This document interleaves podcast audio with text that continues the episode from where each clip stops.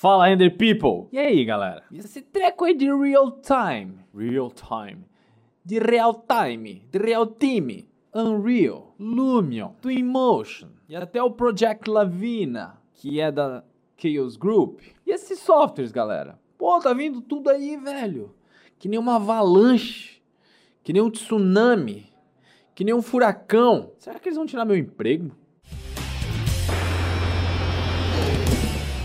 Gente, o que eu posso dizer sobre isso? Eu vou falar o que eu acredito, o que eu acredito fortemente, tá? Várias pessoas perguntam isso, ou estão falando sobre isso e me mandam direct, enfim, vocês também devem estar se perguntando, ou muita gente pergunta para vocês e vocês já têm a sua opinião formada.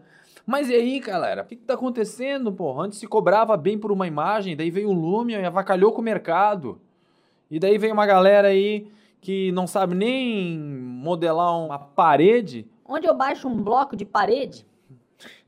A galera pergunta porque não sabe nem fazer o básico do básico e faz imagenzinha aí por 50 reais, tá destruindo o mercado.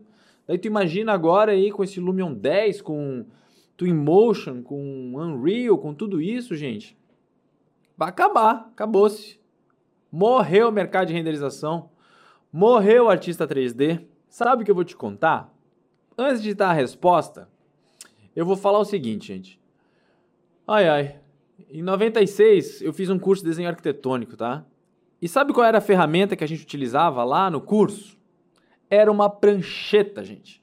Uma prancheta com uma régua paralela. Tinha o que mais? Lapiseira, tinha 03, 05, 09.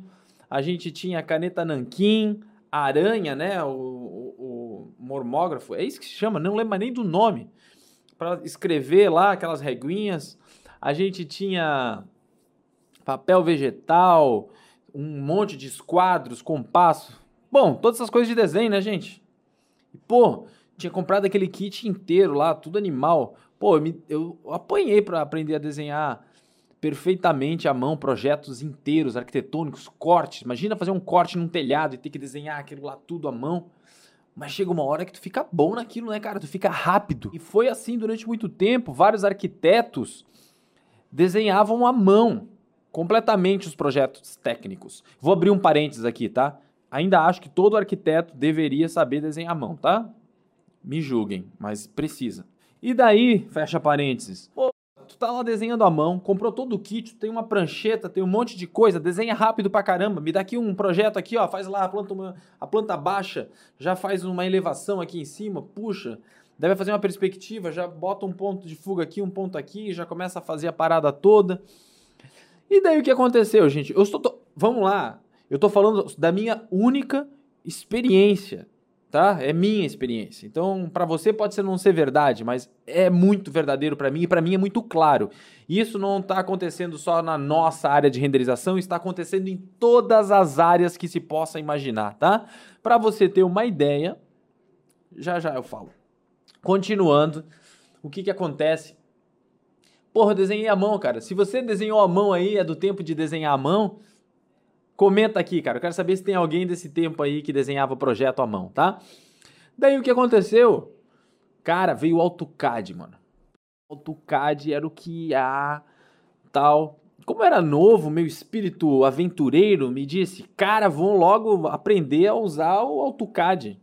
E daí eu comecei a trabalhar com AutoCAD e confesso que era muito frustrante, porque eu queria desenhar uma planta, um corte, e eu demorava cinco vezes mais do que se me desse uma lapiseira e uma e uma e uma prancheta, né, gente, um papel. Por quê? Porque tu tá migrando de ferramenta e a gente não quer desaprender. Pô, a gente levou tanto tempo, cara, para aprender a, a desenhar à mão, para ter que desenhar no computador, no AutoCAD, aquelas linhas lá sem graça, enfim. Só que o que aconteceu, gente? Grande parte dos arquitetos que só desenhavam à mão entendeu que precisava aprender essa nova ferramenta, mesmo que fosse um pouco dolorido. O que aconteceu? Migraram.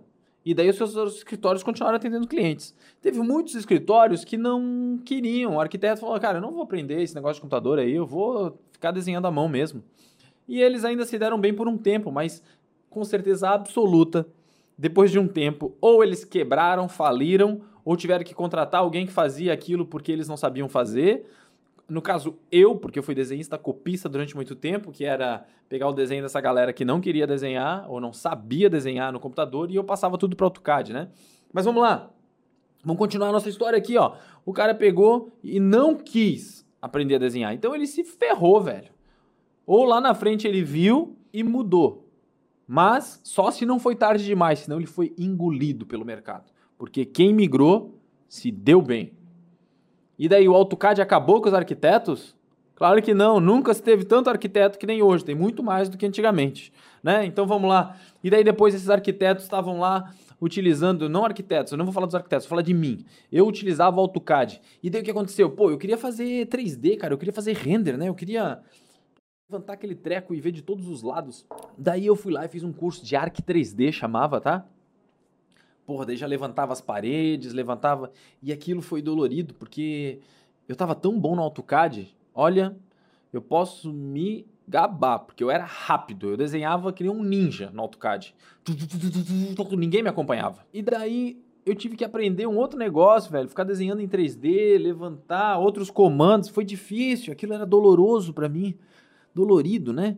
Porque eu tinha que aprender um outro treco totalmente difícil, cara totalmente diferente do que eu fazia. Mas depois de aprender aquilo, meu, no ArchiCAD tu até podia fazer uns cortes automáticos, imagina? Então assim, depois da parte dolorosa de sofrer para aprender uma coisa nova, eu não queria mais saber de ficar fazendo perspectiva isométrica com linhas no AutoCAD, não. Eu queria fazer os meus 3D.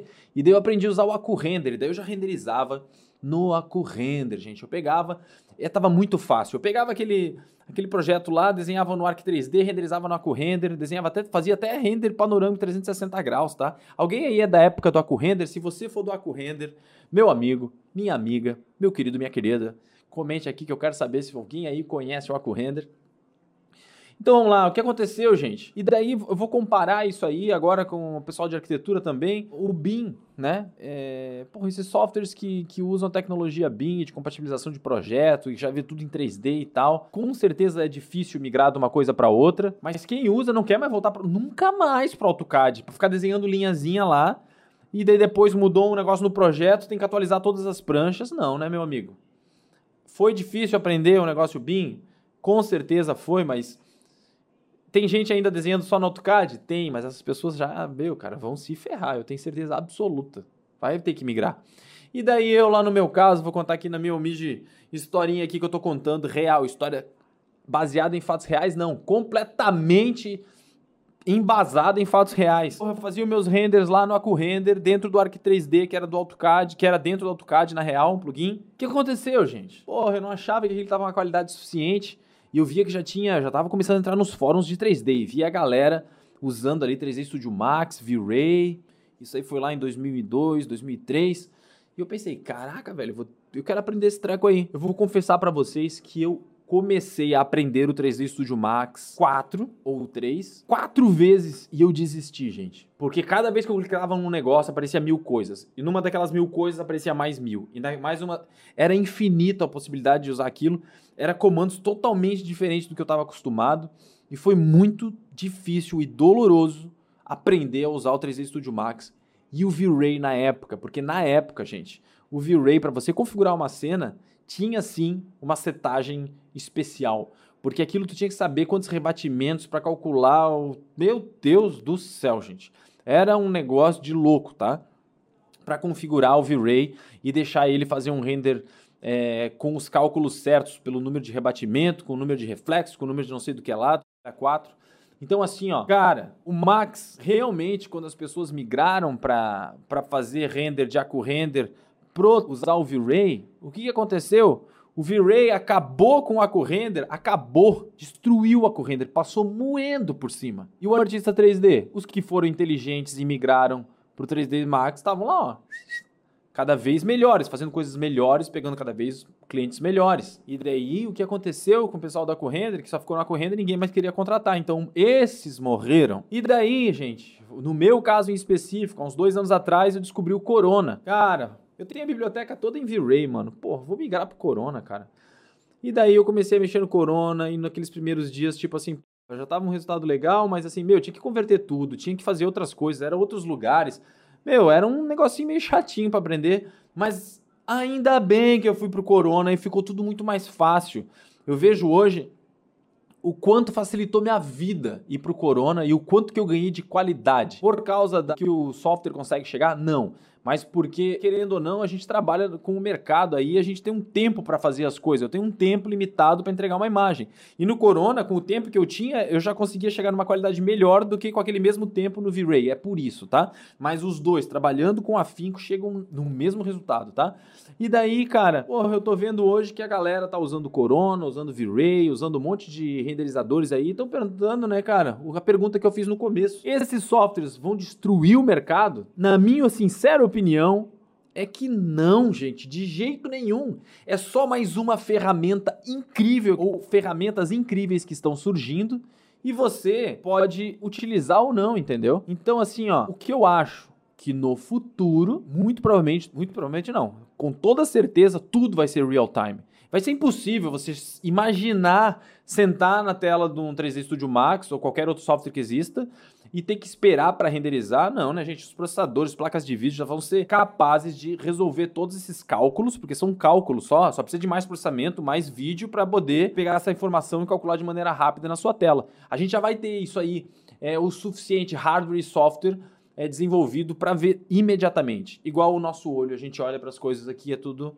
real time, né? A gente renderiza na hora, a natureza é perfeita, nosso olho renderiza muito rápido. Vocês já pararam para pensar nisso ou só eu que sou meio doente fico piscando e pensando, meu Deus, cara, fechei o olho, abri, meu Deus, já renderizou, cara. Oh, renderizou de novo? tá, eu sou meio maluco. Mas olha só, gente. Imagine você que esses softwares vai ah, mas daí vai ficar mais fácil da galera usar, porque o Lumion não sei o que é lá, porque fulano lá. Gente, de verdade, você acha que alguém que cobra 50 reais um render sabe o que está fazendo? Está entregando um trabalho de qualidade se você que está me ouvindo tem um trabalho de qualidade, significa que você estudou muito.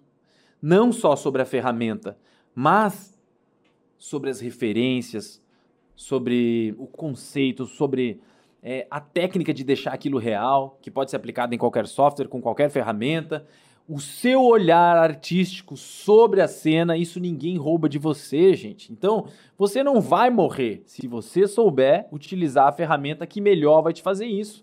Então, se daqui a pouco existir uma ferramenta que consegue fazer um render em 5 segundos e montar a cena inteligência artificial, 80% dela em 2 minutos, usa essa ferramenta, meu amigo, pelo amor de Deus. Em vez de, ficar, em vez de tu ser um taxista que fica chorando porque existe o Uber, vai pro Uber. Fica aí. Galera fala de tudo, mas quando é no seu, é mais dolorido, né, gente? Então, assim, ó. Mas tenta enxergar de fora. Você vai perceber que esse software, essas ferramentas só vêm para ajudar os artistas. Ou seja, é para poder realmente os artistas ficarem mais com mais poderes, né? Empoderamento, para ficar com mais poder de fazer as coisas mais rápido, mais eficientemente, com mais qualidade. Então, de verdade, se você é um artista 3D de verdade, não tenha medo desses softwares e nem dessa concorrência que cobra 50 reais, porque eles não são concorrência, eles estão eles estão tentando chegar aonde você está, gente. É isso apenas. E deixa o cara, quem sabe depois ele te ultrapassa, fica melhor que você. Cada um está numa etapa da vida, cada um está vivendo algum momento.